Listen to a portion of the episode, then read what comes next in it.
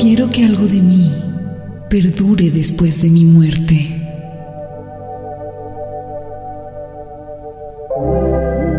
Ana Frank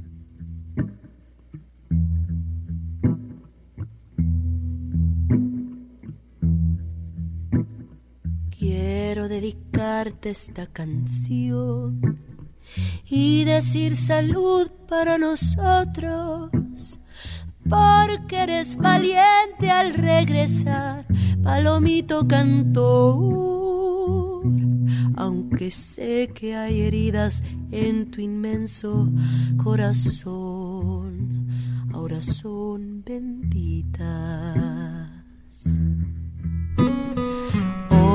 Quisiera regalarte el sol y que en cada ola la marea limpie las memorias del dolor, de este amargo dolor que hoy nos ha enseñado una vida solo hay para reencontrarnos. Una vida solo hay, una vida solo hay para perdonarnos. Una vida solo hay para darlo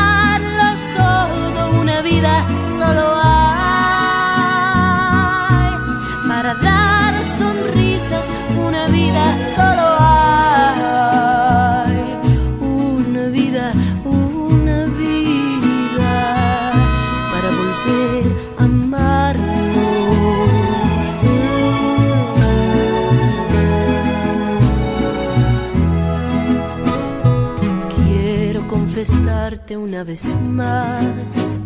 No es cuestión de engaños ni traiciones.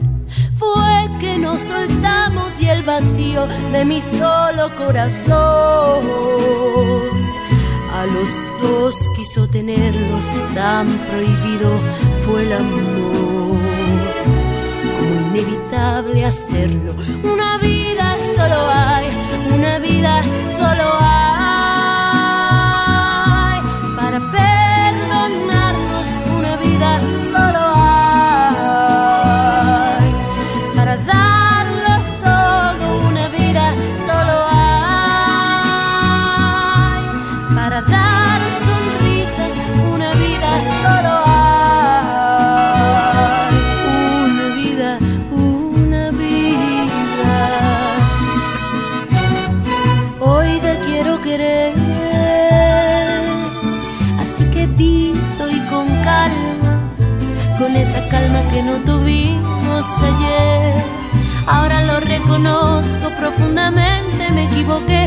te fallé, hasta te perdí.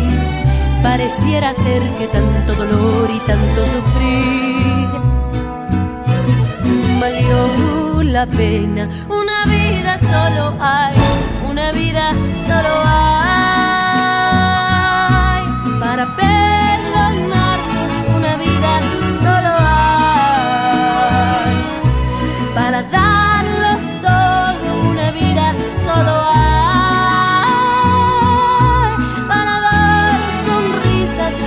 Vida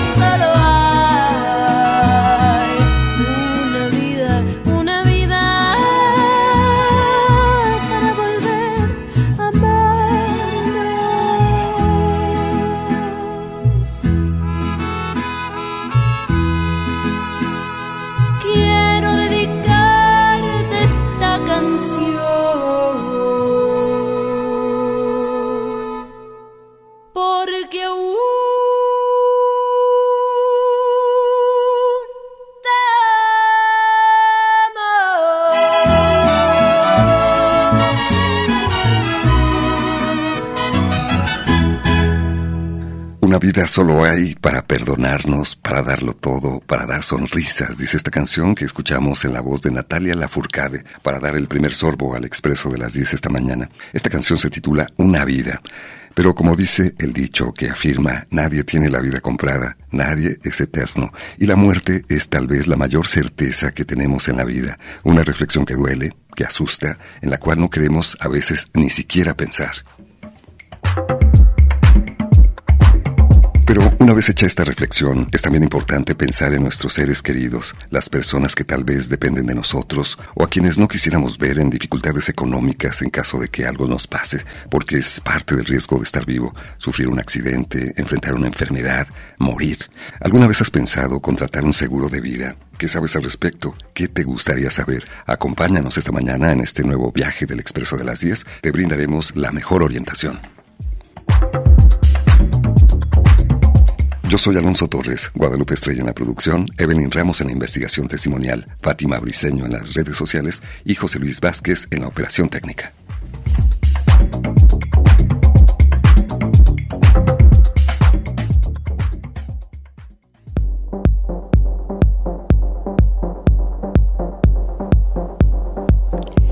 Seguro de vida es un producto que se contrata con una compañía aseguradora en la que se establecen coberturas que pueden incluir la muerte, la invalidez, enfermedades graves o la supervivencia de la persona asegurada. A la hora de contratar la póliza se establecen unas cantidades económicas a percibir en caso de que se produzca un riesgo asociado a alguna de las coberturas contratadas, como fallecimiento, un cáncer o invalidez, llegado el caso, por parte del propio asegurado o, en caso de fallecimiento, por los beneficiarios. Y se establecen unas primas periódicas que el interesado debe pagar a lo largo de la vida del contrato. Estas pueden ser mensuales, trimestrales, semestrales, anuales o incluso abonarse en una prima única.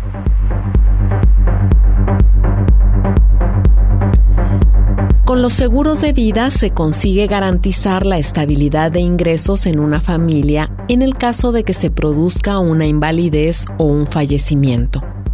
Es importante saber con exactitud para qué sirve un seguro de vida y que éste tiene la función principal de garantizar la estabilidad económica del asegurado y la de su familia mediante una compensación económica pactada previamente en la contratación de la póliza en el caso de que se sucedan algunas de las situaciones previstas en la póliza.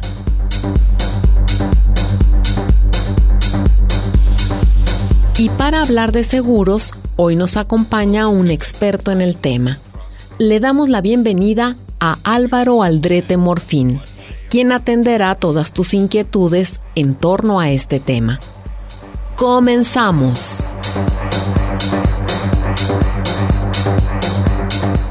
Y saludamos a nuestro invitado esta mañana, Álvaro Aldrete Morfín, asesor de personas y empresas en las necesidades de planificación y seguros. Es autor de los libros El secreto de las ventas, Vender sin vender, Estrategias para negociar con sentido humano, El retiro y Vender con ideas, un libro que hoy también nos va a platicar esta mañana en el Expreso de las 10. Álvaro, qué gusto tenerte de nuevo con nosotros. Muchísimas gracias por la invitación, es, es un gusto estar aquí. Ya me siento en casa, la verdad, mil, mil, mil gracias. Así es, de hecho, muchas gracias por venir. En ocasiones vemos la posibilidad de contratar un seguro, tal vez desde el desconocimiento, en ocasiones también con cierta desconfianza. Debo reconocer que hoy los seguros de vida han evolucionado dramáticamente, ¿no? Recuerdo que mi papá decía, tú no vendes seguros de vida, vendes seguros de muerte.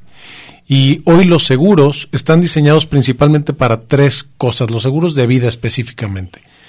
Por si vives mucho, por si vives poco o por si te incapacitas. Estas son las tres áreas principales que cubre un seguro de vida. Si bien lo que comentas es importantísimo, poder dejar un respaldo para nuestros herederos en, en el caso de un fallecimiento prematuro o, en, en el momento que sea, hoy en día los seguros de vida también nos sirven como un instrumento que podemos cobrar en vida. O sea, no nada más es para nuestros beneficiarios, sino también se utilizan como una planeación para tu retiro, que lo platicamos ya en, en, otro programa. Los puedes utilizar para generar un fondo de ahorro a mediano o largo plazo a través de aportaciones constantes, ordenadas y sistemáticas.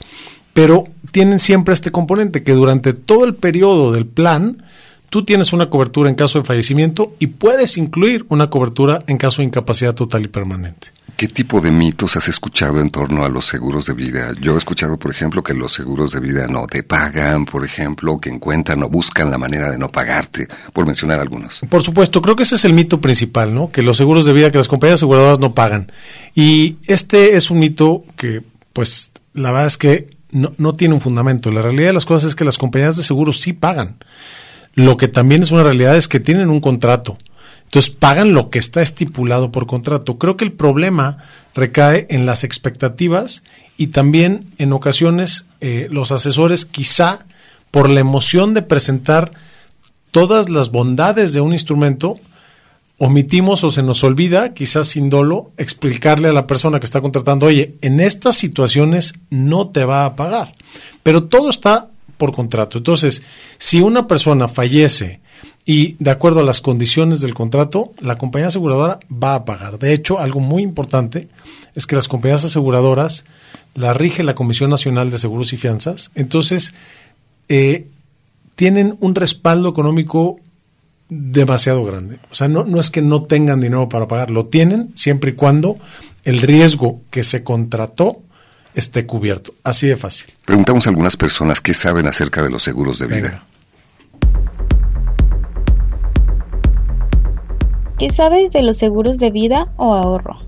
Bueno, de los seguros de vida conozco que son pues una póliza en la cual si te llega a pasar algo, alguna muerte, ya sea accidental o algún algo algo que te llegue a suceder, el seguro le puede pagar a tu familia ese dinero para tratar de compensar los gastos y que no le batallen al momento de tu muerte. La verdad es que sé muy poco sobre los seguros de vida o ahorro. Solamente sé o creo que los seguros de vida cubrirían lo que serían los gastos funerarios. La información que conozco acerca de los seguros de vida o ahorro es mínima y creo que sí nos falta informarnos. En mi caso creo que es una desinformación particular que habría que investigar en qué nos pueden ayudar, cómo son, eh, cómo es su eficiencia, cómo funcionan, para qué nos servirían al futuro o en la inmediatez.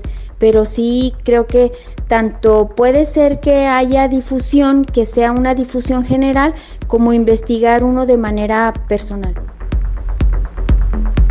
¿Qué nos dices acerca de lo que opinan las personas entrevistadas? Mira, definitivamente coincido con, lo que dicen. Eh, hay, hay, un poco de, de, confusión a veces, ¿no? Si bien los seguros de vida pueden incluir una cobertura para gastos funerarios, son dos instrumentos distintos. Es bien importante tenerlo, tenerlo claro.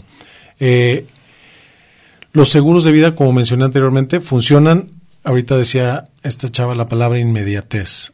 Una vez que entra la cobertura, de forma inmediata, al momento de fallecer, le vas a generar un beneficio económico a tus herederos. Y, cuando digo inmediata, verdaderamente te lo digo y, y lo viví hace dos años, en un periodo de cuatro a cinco días hábiles de que entregas la información, estás recibiendo un cheque y ese cheque además lo recibes libre de impuestos. Hoy en día todo el beneficio que reciben los beneficiarios, valga la redundancia, como derivado de un seguro de vida, es libre de impuestos. Entonces esa es una parte bien importante. Los gastos funerarios, insisto, pueden estar dentro de una póliza como una cobertura adicional o pueden contratarse aparte, que es otra historia.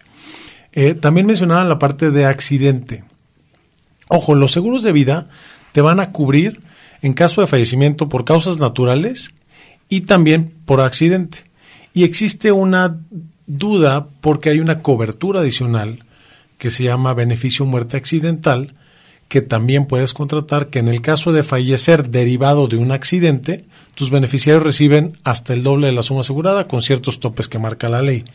Y eso a veces causa confusión y dicen, ah, entonces para que, me, para que le paguen a, mis herederos tengo que morir por accidente. No, les van a pagar por causas naturales o por accidente. Si tienes una cobertura de muerte accidental, les van a pagar más en caso de que fallezcas derivado de un accidente, ¿no? Pero sí, hay poca cultura, insisto, hay una, una, gran cantidad de planes y lo que más les recomiendo es eh, leer un poco. En internet hay mucha información. Aquí les voy a regalar un par de libros que, que escribí específicamente para las personas que se quieren desarrollar en este sector, pero el inicio del libro habla de todas las, las dudas principales. En mi página hay un librito que te regalo en cuanto te inscribes, donde viene qué son, para qué sirven.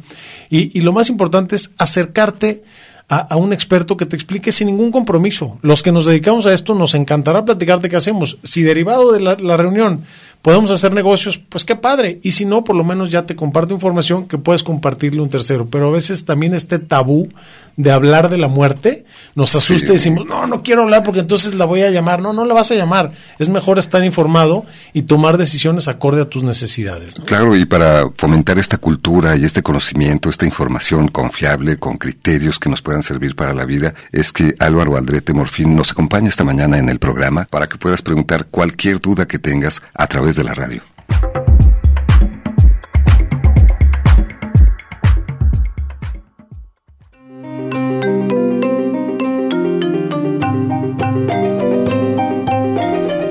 No pongas en peligro tu vida.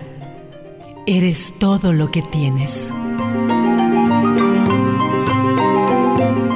Janis Joplin.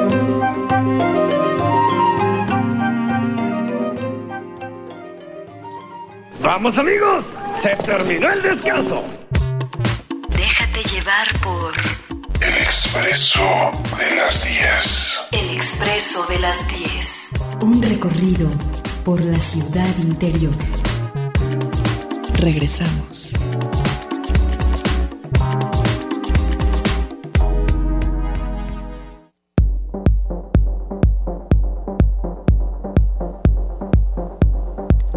El seguro de vida no es obligatorio y por tanto su contratación depende de la libre decisión del contratante. Existen diferentes tipos de seguros de vida que ofrecen las coberturas que se desee asegurar. El seguro de vida de riesgo da cobertura al asegurado en caso de fallecimiento o invalidez, según se indique en el contrato del seguro y consisten en el pago de una prestación por la cantidad pactada al propio asegurado o en su defecto a sus beneficiarios. Por otro lado, el seguro de vida, ahorro, está orientado al ahorro de cara a la jubilación o a poder contar con un capital extra llegado el vencimiento.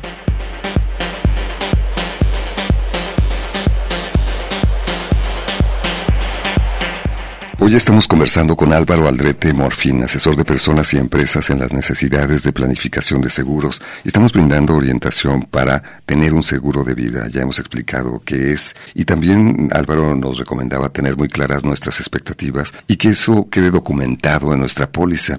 ¿En qué hay que fijarnos, Álvaro, una vez que tenemos este documento donde queda plasmado lo que cubre finalmente un seguro de vida? Claro, bueno, lo primero es ser sumamente honesto. Cuando tú contratas un seguro de vida, eh, te hacen un cuestionario de salud y debes de declarar absolutamente todo lo que hasta ese momento tú sepas. Los seguros se contratan con, con dos elementos importantes, de preferencia con juventud y con salud, aunque ahorita hablaremos hasta qué edades los puedes contratar. Pero en el supuesto que tú tengas cualquier cosa, lo debes de manifestar en tu contrato. Entonces, asegurarte que declaraste honestamente todo lo, todo lo, lo, que tiene estos padecimientos. Porque hasta cierta suma asegurada, lo que requiere una compañía aseguradora para emitir un contrato es un cuestionario y se emite un contrato de buena fe, porque vamos a confiar en lo que me dices. Entonces, si tú hiciste alguna omisión con dolo, es importante esta parte, con dolo, o sea, si tú haces una omisión porque tienes una enfermedad de la cual no eres consciente al momento de contratarlo, no hay dolo.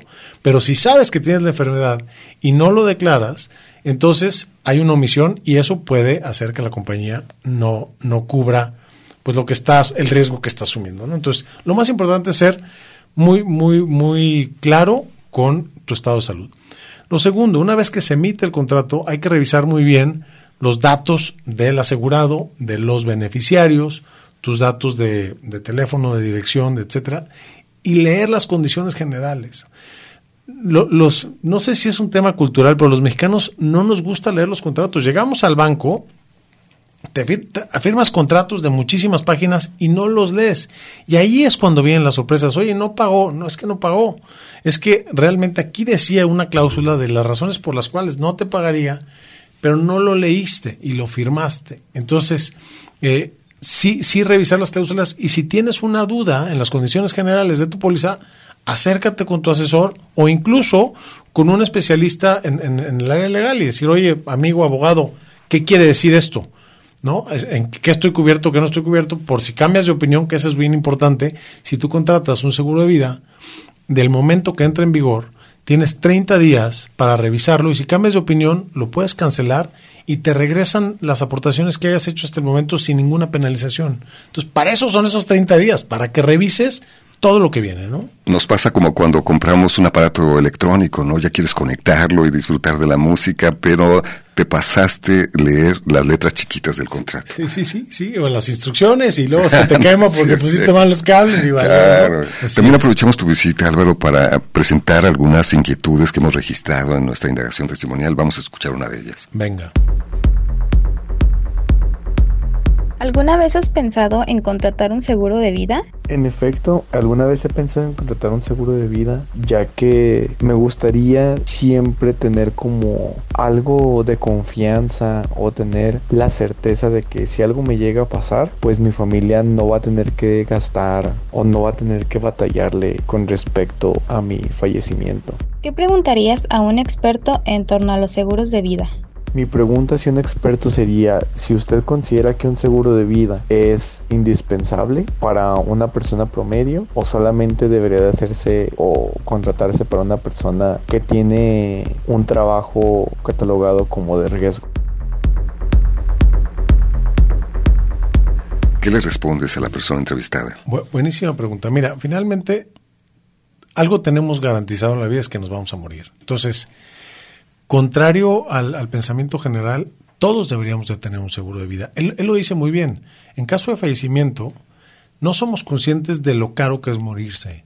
Entonces, por lo menos hay que dejar una cantidad de dinero lo suficiente para todos los gastos funerarios, la cremación, el entierro, lo que tú quieras, por lo menos. Porque como no queremos pensar en la muerte, tampoco queremos pensar en todo esto. Por supuesto. Y cuando mencionaba el tema de alto riesgo o no riesgo, pues todos los seres humanos, independientemente del riesgo laboral, al momento de fallecimiento, nuestras familias van, van a sufrir una tristeza enorme, pero además con esa tristeza la mayoría de los humanos, no importa el nivel socioeconómico en el que estés, no tenemos en la cuenta de, ahorros una cantidad de dinero importante para un entierro. La verdad. Lo cual, lo cual hace más difícil la situación, ¿no? Ya el daño o el dolor emocional, además de las dificultades económicas, se vuelve algo muy difícil. Y súmale la vulnerabilidad. Eres, los, los beneficiarios están o los herederos están sumamente vulnerables y en ese momento no tienes cabeza para pensar y no sabes la paz que te da saber que en este momento las decisiones que tomes, viene un respaldo en unos días. Entonces la respuesta es, es un seguro para todos los seres humanos que respiran, incluso los que no tienen dependientes económicos por la parte de la incapacidad, porque tienes que ver por ti, pero sobre todo una persona que genera un ingreso y que lo lleva a su casa debe de estar asegurada, porque en el momento que falte, ese flujo va a faltar en su casa. Entonces habrá que reemplazarlo de alguna manera. Y existen varias alternativas, porque luego también hay un mito, que son caros. Depende del instrumento que contrates, será lo accesible o lo costoso del instrumento, ¿no? He escuchado también acerca de los beneficiarios menores de edad. ¿Qué nos dices al respecto? Ok, esto es bien importante. Cuando tú hables de beneficiarios, un menor de edad no puede cobrar una suma asegurada. Entonces es bien importante cuando definas tus beneficiarios, si ya estás pensando en la posibilidad de fallecer, que también pienses en la posibilidad de que tus propios beneficiarios fallezcan. Entonces, tú en una póliza de seguro puedes dejar beneficiarios y puedes dejar una sucesión, una especie de fideicomiso. Entonces, vamos a pensar que tú tienes hijos menores de edad. No sabes cuándo te vas a morir. Entonces, hoy, si dejas a tus hijos menores de edad como beneficiarios, puedes dejar estipulada una sucesión por minoría de edad. Entonces, en el caso de que cuando yo fallezca mis hijos sean menores de edad y no puedan cobrar el seguro, entonces, ¿quién, su albacea, este, quien yo considere de confianza pueda cobrar ese seguro para encargarse de ellos. Si cuando yo fallezca ya son mayores de edad, pues lo van a poder cobrar. Entonces, eso, eso es bien importante. Ahora, si yo fallezco, son menores de edad y no dejé una sucesión, entonces los beneficiarios lo van a poder cobrar cuando sean mayores de edad, o si no, nos iremos a un juicio de sucesión testamentaria, ¿no? Pero lo más fácil es desde un inicio dejarlo claro y estipulado. Puedes dejar cualquier cantidad de beneficiarios como quieras, como se te ocurran, y puedes dejar cualquier cantidad de sucesiones, porque hay personas, me he topado con clientes que de verdad piensan en todas las, las situaciones posibles y está muy bien. Más vale tener eso resuelto que, que por pensar que no va a pasar, en lugar de dejar una solución, dejes otro problema. Claro, y eso es aún más difícil para la familia, además, como decíamos, de, del dolor emocional que representa la pérdida.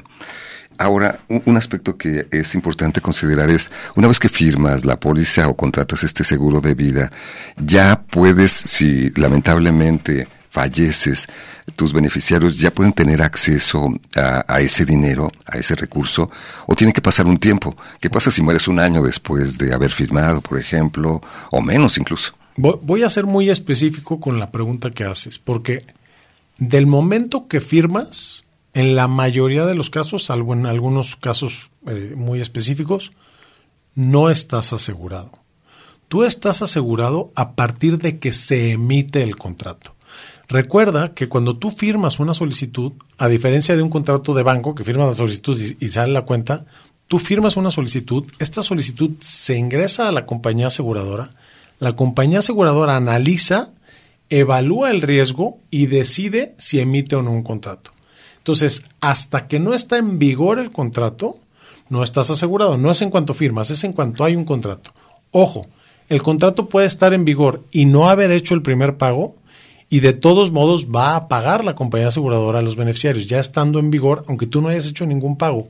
Ya tuve un caso. Lo único que va a pasar es que te van a descontar de la suma asegurada la prima que tenías que aportar, nada más a tus beneficiarios. Pero, ojo, ¿eh? no es del momento en el que firmas, es del momento que hay un contrato en vigor. En la mayoría de los casos, insisto, hay unos, unos casos muy específicos que no vale la pena determinar. ¿Cómo puedes darte cuenta que ya ha entrado en vigor? Ok. Hoy en día con la tecnología, en el momento que entra en vigor tu póliza, te va a llegar un correo. Los asesores tenemos la, responsabilidad y obligación de en el momento que entra en vigor la póliza, avisarte, ya está en vigor tu póliza. Eh, entonces, esa es la manera de saberlo. Y ojo, también, evidentemente, como asesor responsable, yo estoy al pendiente de que las pólizas de mis clientes estén en vigor y por eso nos pagan una comisión. Pero esto no deslinda al asegurado de la responsabilidad de estar al pendiente de sus pólizas.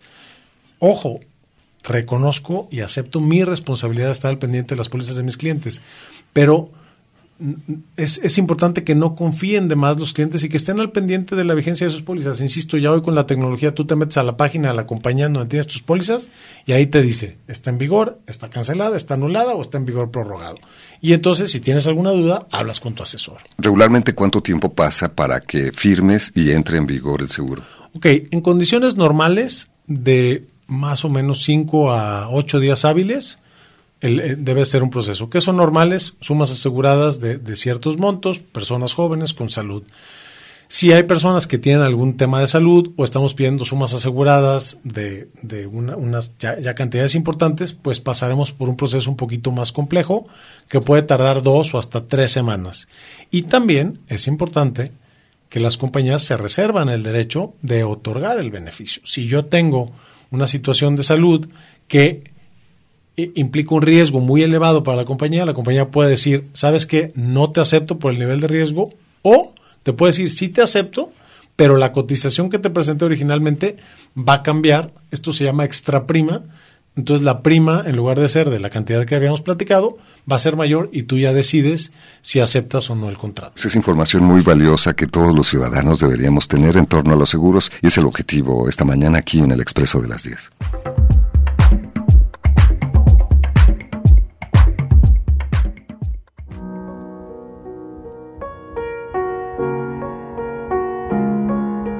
No perdamos nada de nuestro tiempo. Quizá los hubo más bellos, pero este es el nuestro. Jean-Paul Sartre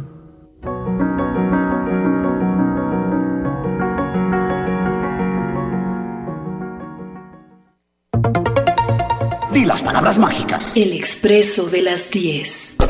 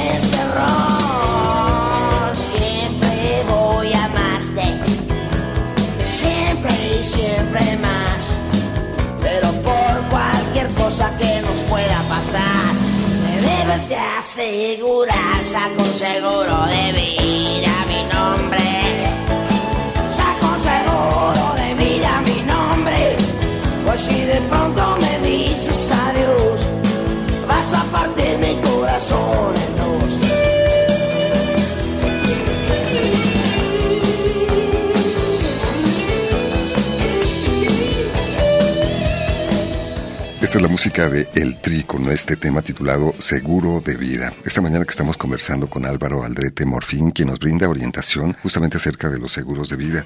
Y tengo muchas llamadas y preguntas, Qué Álvaro. onda, Por ejemplo, gracias. dice Jessica, me gustaría preguntar cuál es el procedimiento a seguir en caso de fallecimiento teni- teniendo un seguro. Es decir, uno fallece y primero habla al seguro, o uno paga y después te lo paga la aseguradora.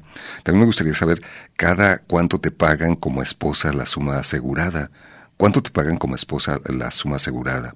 O si te lo depositan completo, son algunas de las inquietudes. Ok, eh, la, primera parte no, no, me quedó clara. Sí, me gustaría saber cuál es el procedimiento a seguir en caso de fallecimiento teniendo un seguro. Es decir, uno fallece y primero habla al seguro.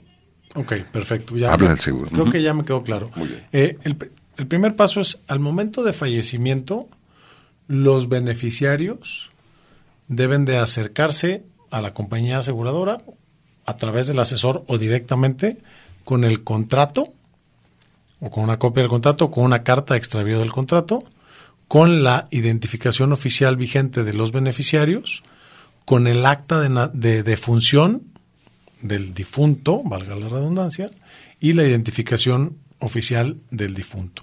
Con esos documentos se empieza un trámite. Y aquí aprovecho para hacer un comercial. Las personas que contraten un seguro de vida, por favor, cuando lo contraten, háganselo saber a sus beneficiarios. Eh, y, a- y los asesores que venden seguros de vida, desde el día que entregan la póliza, explíquenle a sus clientes este proceso para que ellos a su vez se lo expliquen a, a sus beneficiarios. Y hay eh, una en, internet, si se van a S I S de Samuel I de Indio, A de Alfa, B de Bueno, CIAB. El CIAB es eh, un organismo donde en el caso de que fallezca un ser querido y tú tengas la inquietud de saber si estabas de beneficiario en un seguro de vida de, de esta persona, te metes al CIAB, llenas unos formularios y al cabo de, dependiendo de los tiempos, dos o tres semanas, a veces cuatro, te van a llegar correos informándote si eras beneficiario de una póliza de alguien que falleció. Y esto es bien importante y, y- la gente no lo sabe. Entonces, si un ser querido tu- tuyo fallece, no, no pierdes nada, meterte al CIAB, llenar el formulario y el CIAB lo que va a hacer es revisar en todas las compañías aseguradoras si eres beneficiario con tu nombre de alguna póliza de- del, del difunto. Sin embargo, hay que anticiparse y comentar a nuestros familiares que tienes una de- póliza de- de eso es lo ideal. Y contestando la segunda parte de la pregunta es, la suma asegurada se va a entregar tal como lo especificó el difunto. Yo puedo dejar que se entregue el seguro de vida en una sola exhibición o incluso puedo pedir que se entregue en, en- en rentas o en, en diferentes plazos. Eso lo va a estipular el asegurado en su contrato y así es como lo va a pagar la compañía aseguradora a los herederos, tal como lo, como lo dijo el, el difunto o la difunto. Mira, se comunicó Viviana Mesa, le mandamos un Hey, saludo. mi querida Viviana, saludos. Hasta Lagos de Moreno. ¿Cuáles son las preguntas obligadas que le debes hacer a un asesor de seguros? Es lo que te pregunta. Ok, eh, la, la- la pregunta obligada que le debes de hacer a un asesor de seguros es ¿cuál es mi suma asegurada ideal? Esa es, esa es, la principal, ¿no? Y de ahí hay que partir. Una vez que sabemos cuál es la suma asegurada ideal, y la suma asegurada ideal va a ir en función a tus herederos, tus dependientes económicos, tu situación, eh, a, qué edad te quieres retirar, etcétera, etcétera. Todo, son varias preguntas que, que, te hará el asesor para partir de esa base. Y una vez que definimos cuál es tu suma asegurada ideal, entonces sabremos qué tipo de instrumento o cuáles instrumentos, porque ojo, no nada más vas a tener un seguro de vida. En promedio las personas contratan siete seguros de vida a lo largo de su vida. Entonces, vamos a hacer los asesores una planeación acorde a tus necesidades. Te vamos a decir, mira, esto es lo que necesitas. Ahora bien, ¿qué puedes pagar? Y comenzamos el, proceso. Y ya con base en lo que puedes pagar y en lo que necesitas, hacemos un plan y lo vamos actualizando con el tiempo. Es muy poco probable, Alonso, muy poco probable que el día que tú te sientes con un asesor y te presente tu suma asegurada ideal, la puedas pagar. Es la verdad, porque además ni siquiera estás acostumbrado. Entonces, pero ya teniendo una idea de qué necesitas, puedes ir trabajando como en la casa esta es la casa de mis sueños. Pues empiezo con una de un tamaño y voy creciendo con el tiempo con base en, en, en, mis deseos y en mis anhelos. Lo mismito pasa con el seguro de vida. Víctor de Ciudad Guzmán se ha comunicado también y me gustaría preguntarle a Álvaro qué beneficios tengo al contratarlo y también los beneficios para mis familiares. Ok, eh, bueno, beneficios, pues de entrada vas a dormir más tranquilo. O sea, es, es un somnífero realmente saber que si algo te llega a pasar, tus herederos, tus dependientes económicos van a recibir una cantidad de dinero del tamaño que tú elijas, te, va a dar paz mental. ¿no? Eh, también existen beneficios fiscales en algunos instrumentos. Los planes personales de retiro, los PPRs, los puedes hacer 100% deducibles de impuestos con algunos topes que marca la ley, hasta el 10% de tus ingresos o alrededor de 150 mil pesos al año, dependiendo de la zona que vivas en el país. Entonces, tus aportaciones para este seguro en particular son 100% deducibles de impuestos. Eh, ¿Qué beneficios tienen tus beneficiarios? Pues eso, que van a recibir una cantidad de dinero muy importante en el momento que más la necesitan. Eso es lo más grave. Yo cuando me siento con prospectos que me dicen, oye, pero ya tengo esto, esto, aquello, sí, pero el día que tú faltes, la gente necesita cash, tus, tus, beneficiarios necesitan dinero en efectivo y eso es lo que te va a dar el seguro de vida. Y la intención es que no compita con si tienes un terreno, si tienes una casa, si tienes inversiones, es generarles un flujo inmediato para que les dé la tranquilidad y la paz mental y no tengan que malbaratar algo del patrimonio que tanto trabajo te costó generar. Y por último, para los beneficiarios, que ya lo dijimos, pero cabe la, la hay que resaltarlo, es libre de impuestos. El beneficio de una suma asegurada por fallecimiento para los herederos es libre de impuestos. Mira, Esther de Lagos de Moreno también se ha comunicado. Dice, ¿cómo saber cuál aseguradora es de confianza? Conozco una familia que no ha podido cobrar un seguro y los traen vuelta, vuelta y vuelta. Y Ana Gabriela nos dice, las, las aseguradoras son muy buenas, pero tampoco son hermanitas de la caridad. Tuve un siniestro, yo tenía a mi coasegurado eh, también considerado y seguían cobrándome. Eh, dice, ¿Qué eh, aspectos hay que considerar, por ejemplo, si no recibes la respuesta que esperabas? ¿Hay alguna entidad a la que puedas acudir por o supuesto, invocar que, para tal fin? Qué buena pregunta. Son, son varias preguntas. La primera, eh, honestamente creo que todas las compañías aseguradoras en México son confiables. Desafortunadamente, y eh, en ocasiones los que fallamos somos los intermediarios. Entonces, las compañías aseguradoras en México todas son muy buenas, todas son muy confiables. Si de pronto estás teniendo la respuesta que uh, te están dando largas, como lo comentaba en el caso, uh -huh. me atrevo a decir que va a ser un tema del asesor. Vete directo a la compañía. Todas las compañías aseguradoras tienen oficinas, tienen atención al cliente. Vete directo a la compañía aseguradora con tus documentos, con tus contratos al departamento de atención al clientes para que no haya un intermediario y puedas tener la, la, información clara. Y eso va a ayudar a que, a que el proceso fluya rápidamente. Si no te está queriendo pagar una compañía aseguradora, insisto, lo más probable es porque no está dentro de las condiciones generales de tu contrato. Déjame hacer una pausa y al volver del corte te voy a seguir formulando algunas de las preguntas que nos Perfecto. comparten nuestros radioescuchas. Déjate llevar por El Expreso de las 10. Un recorrido por la ciudad interior con Alonso Torres. Regresamos.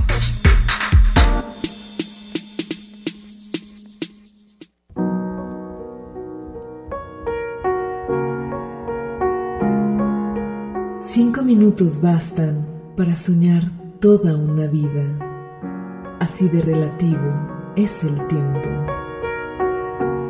Mario Benedetti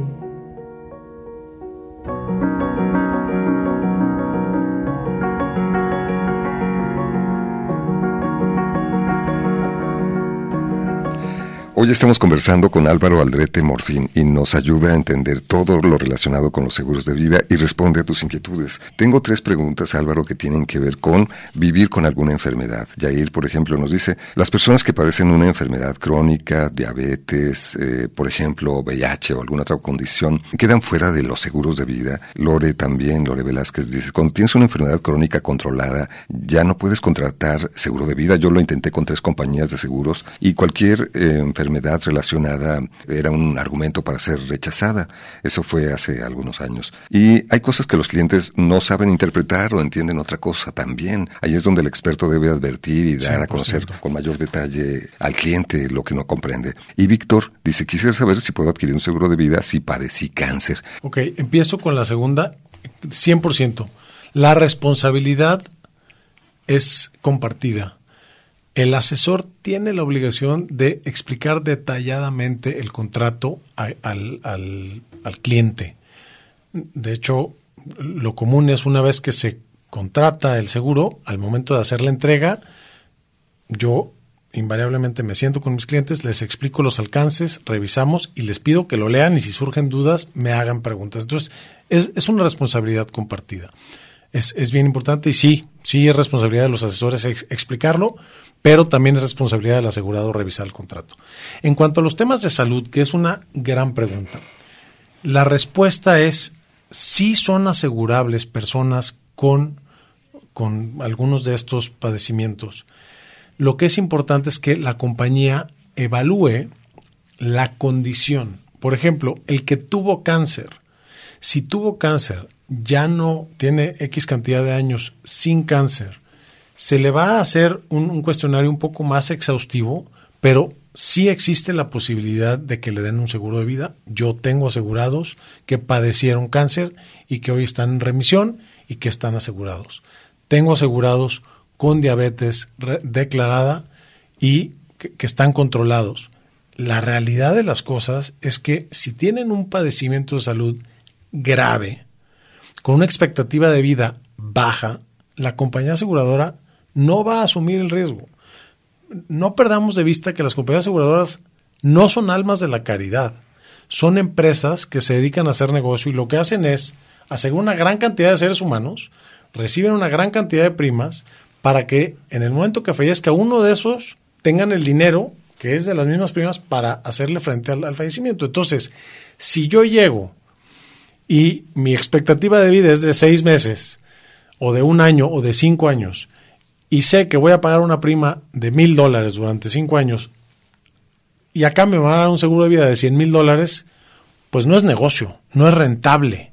Entonces la compañía aseguradora te va a decir, no le entro, es un riesgo que no estoy dispuesto a asumir. Si yo entro en condiciones normales, naturales, mi expectativa de vida, según el INEGI, es de tal edad, este, estoy bien de salud, me van a asegurar. Si me muero antes, pues no importa, lo voy a compensar con los que se mueran después. Pero si yo llego con una condición, van a hacer una evaluación. Pero, por favor, si tienes una situación de salud, no, no dejes de hacer el intento. Llena una solicitud. No pierdes nada con llenar una solicitud y permite que la compañía sea la quien decida, ni el asesor ni tú. No decidas por la compañía. Ve con la compañía y dile, oye, quiero un seguro de vida. ¿Soy, soy candidato o no? Otra persona nos ha llamado y dice, cuando hay una esposa legalmente casada y otra persona que ha vivido más de 40 años, ¿se le puede asegurar a la persona que no es la esposa? Es, es, es una extraordinaria pregunta y te voy a decir una cosa. Para poder dejar beneficiarios, tiene que existir un interés asegurable. Eso es, eso es así se llama, interés asegurable. Entonces, no entiendo exactamente cuál es la situación, no me importa. Si la persona con la que vive es su pareja durante 40 años, aunque no sea su esposa legítima, hay un interés asegurable. Es una persona que depende de, de, de esta otra persona. Entonces, sí la puede dejar. Es más, podría dejar a las dos de beneficiarias. No se lo recomiendo porque va a ser un desorden al momento de cobrar la póliza, o mejor que contrate dos pólizas, una para una y otra para la otra. Pero en estricto sentido, mientras exista un interés asegurable, puedes dejar de beneficiario a quien tú quieras. Eduardo dice, ante cualquier problema con los seguros de vida, ¿quién los regula? ¿La Conducef, Profeco, alguna otra instancia? en cuanto tengas una situación, acude en primera instancia a la Conducef. Ese es, ese es el lugar que se va a dedicar a mediar entre el asegurado y la compañía. Y la verdad es que los resultados son muy buenos y, muy rápidos. Es una mediadora y, y te va a ayudar. Entonces, te va a servir como árbitro que te diga, oye, sí tiene razón, aquí está, o no tiene razón, este, y le va a decir, a la, oye, no tiene razón, ayúdale al, al, beneficiario a cobrarlo. Entonces, el, primer lugar al que hay que acudir es a la Conducef. Otra persona nos dice, ¿hay una edad ideal para contratar un seguro de vida o una edad límite? Nos pregunta también Viviana. Buenísima pregunta. Eh, la edad ideal es cuanto antes. Eh, desde el momento que empiezas a ser productivo, creo que es importante que tengas en tu cabeza tener un seguro de vida. ¿Cuál? Dependerá de cada caso. Yo te comparto una historia rápidamente. Yo a mis hijos desde el día que cumplieron 14 años les compré su seguro de vida. Desde los 14 años los pude asegurar. Y lo hice pensando en lo siguiente, cuando ellos empiecen a ser productivos, ese mismo seguro de vida les va a costar tres o cuatro veces más. Entonces yo pensé como hacer una cadenita de favores para que cuando ellos tengan a sus hijos, en lugar de estar gastando una cantidad importantísima en su seguro, ya tengan un seguro que a, su papá les costó muy barato y que ellos puedan hacer lo mismo. Entonces, entre más joven contrates tu seguro de vida, menos costoso será. En el momento que empiezas a ser productivo financieramente hablando, es importante que contrates tu seguro. La edad Límite, yo hoy tengo clientes de 65 años que contrataron su seguro, 70 años, depende también de los instrumentos y de las compañías. Más allá de la edad, insisto, a mayor edad va a ser más costoso el seguro porque estás más cerca del, de la tasa de, del promedio de fallecimiento. Y también, a mayor edad, las probabilidades de que tu salud no esté al 100 son mayores. Entonces, con mayor edad y con menor salud, pues va a ser más difícil. Pero no dejen de hacer el intento. Acérquense a un asesor que los apoye o directamente a una compañía aseguradora. Estamos terminando el programa, me quedo con muchísimas inquietudes, Álvaro. Martín dice, favor de pedirle a Álvaro Aldrete que comparta aplicaciones de Internet que usa relacionadas con este tema, algo que le puedas recomendar. Pues mira, eh, por ejemplo, si te vas a mi página aldrete.com.mx, ahí tengo un cotizador donde te, con tu edad y tu gasto te dice más o menos cuál, cuánto debes de ahorrar para tu retiro. Eh, igual lo ponemos en el Facebook porque si no se nos va a acabar el tiempo, pero ahí te paso algunas recomendaciones. Claro, donde además tienes un blog donde brindas información general de lo que todos los ciudadanos deberíamos saber al respecto y que hoy nos has compartido en breves pinceladas. Álvaro, gracias por venir al Expreso de las 10. Muchísimas gracias por la invitación, un placer. ¿Nos quieres comentar alguna dirección o mecanismo de comunicación que podamos tener? Mira, lo, lo más fácil es a través de Instagram, arroba Álvaro con B de Víctor Álvaro Aldrete M en Instagram, ahí es muy fácil, o en mi página www.aldrete.com.mx, ahí tenemos un, contacto y haces clic y nos manifestamos de manera breve. Llegamos al final del programa, muchísimas gracias por acompañarnos. Hasta la próxima.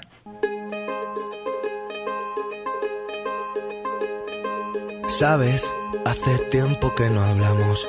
Tengo tanto que contarte. Ha pasado algo importante, puse el contador a cero sabes, fue como una ola gigante, arrasó con todo y me dejó desnuda frente al mar. Pero sabes, sé bien que es vivir, no hay tiempo para odiar a nadie, ahora sé reír. Quizá tenía que pasar, no es justo, pero solo así se aprende a valorar. Y si me levanto y miro al cielo, doy las gracias y mi tiempo lo dedico a quien yo quiero. Lo que no me aporte lejos, si alguien detiene mis pies, aprenderé a volar. Y si miro todo como un niño, los colores son intensos.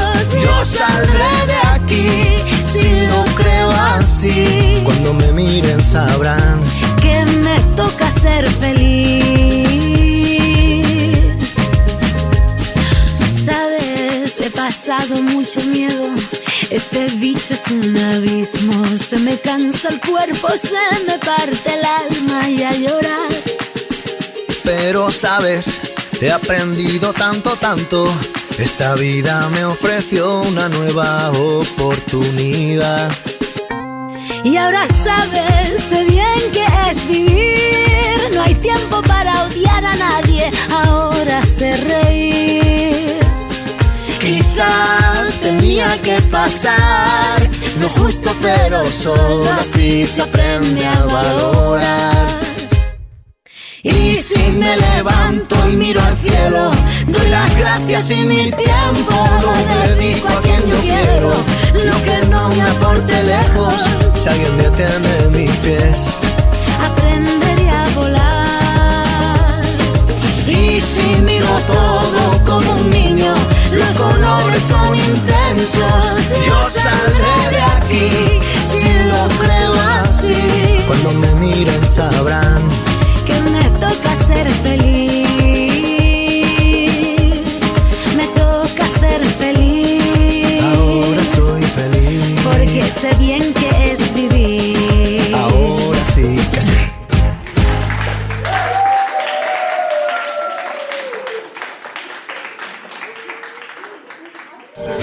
Esto fue El Expreso de las 10. El expreso de las 10. Lunes a viernes, 10 de la mañana, con Alonso Torres. Gracias por acompañarnos. El expreso de las 10.